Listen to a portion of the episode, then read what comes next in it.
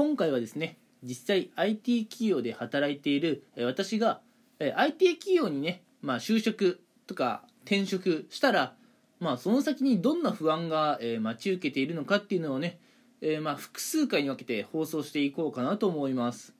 で今回ねまず最初にお話ししたいのが IT 業界に入ったからといって、うん、スキルアップがね望めるっていうふうにはね思わないでほしいです。というのも IT 業界に入っても多くの人が自分のスキルアップに不安を感じているのは現状です。うん。まあこれ確かね以前どっかのアンケートでもあったんですけど IT 業界に就職とか転職してからうん。まあ不安に思っていること何ですかっていうアンケートが以前あったんですよ。でねまあいろんな項目がランクインした中でトップに、ね、なったのが自分の今後のスキルアップってところがね、えー不安要素の第1位としてね上がってきたんですね。うん。ま IT 業界っていうとやっぱりね今この時代ものすごくね伸びている印象があると思うんですがなぜそういう企業に入社してスキルアップに不安を感じることになるのかということをね疑問に思う方は多いんじゃないかなと思います、うん、でもねこれにはね、まあ、実際働いてみて分かるこう明確な理由っていうのがあるんですけれども、うん。まあ、IT 業界ってね、まあ、基本的には、まあ、まず何を作るかっていうのをお客さんと相談して、うん、何を作るかっていうのが決まったらどうやって作るかっていう、まあ、要するに設計書を作る作業が始まってでつ次にねその設計書をもとに多分ねここが皆さん、えー注目してるとこだと思うんですけども、まあ、プログラミングをやってねこう実際プログラムを作ってみるっていう製造っていう段階に入って最後はテストをしてでお客さんにリリースするっていうのがね大体の流れです。うん、でやっぱねこの IT 業界で自分のスキルアップを目指すのであればこう設計書を見ながら実際ねプログラミングをしてみるっていうところがね一番スキルアップの要素になってくると思います。うん、でもね実際は、うん、もうある程度、うん、プログラミング等のスキルを持ち合わせている人がプログラミングをやっていて、うん。まあ、プログラミング未経験とかねあるいは未経験ではないけどあまり得意ではないっていう人は、うん、IT 業界に入ってからは、まあ、主にね設計、うん、だからプログラムを書く前のね設計書を書く段階の仕事をやらされたりとか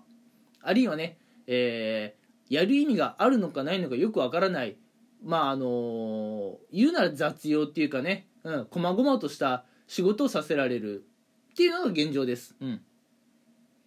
なので話をまとめるとすでにスキルのある人が、えーまあ、IT 業界のねお仕事の一番ね肝心なところをやっていて、えーこれからねスキルアップをしたいと考えている今現在スキルがない人は、えー大した仕事は回ってこないっていうのがね IT 業界の現状なんです。うん。まあこれはね会社としては仕方ない判断なんですよ。なんでかっていうと会社としてはお客さんにね商品だったりサービスを提供するまでの期限がね決まっているわけですよ。これは事前にお客さんと話し合ってこういう期限が設けてあるんですね。でこの期限を守らないとお客さんと会社との信頼関係に関わってしまうので会社としては何が何でも期限までに商品であったりサービスを提供したいわけです。そのためには、うん、今ねスキルはないけどあのー実際ね実務経験を積ませてやればスキルが上がるような人間に仕事をやらせるのがいいのか。あるいはねもうすでにスキルがあってよそで実務経験もあるような人をこうプログラミングとかのね製造ってところに割り当てるのがいいのか。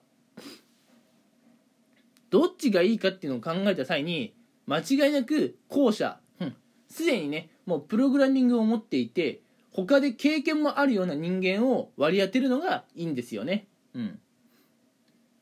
ということからしてすでにスキルとか経験がある人がさらにスキルや経験を積んでいってもともとねスキルとか経験がない人は何年経ってもそういう仕事をやらせてもらえない。これが残念ながら IT 業界の現状なんですよ。うん。まあ会社としてもねまあ若手育成とかねやりたいとは思うんでしょうけれども、うん、やっぱりねそればっかり言っていてはねあの会社が潰れてしまうリスクだってある、うん、お客さんとの信頼関係が崩壊する可能性もある。だから会社としてはね、えー、なかなかねこう新しく入ってきたあるいは転職してきたそういう人材をねこう育ててあげる余力がない。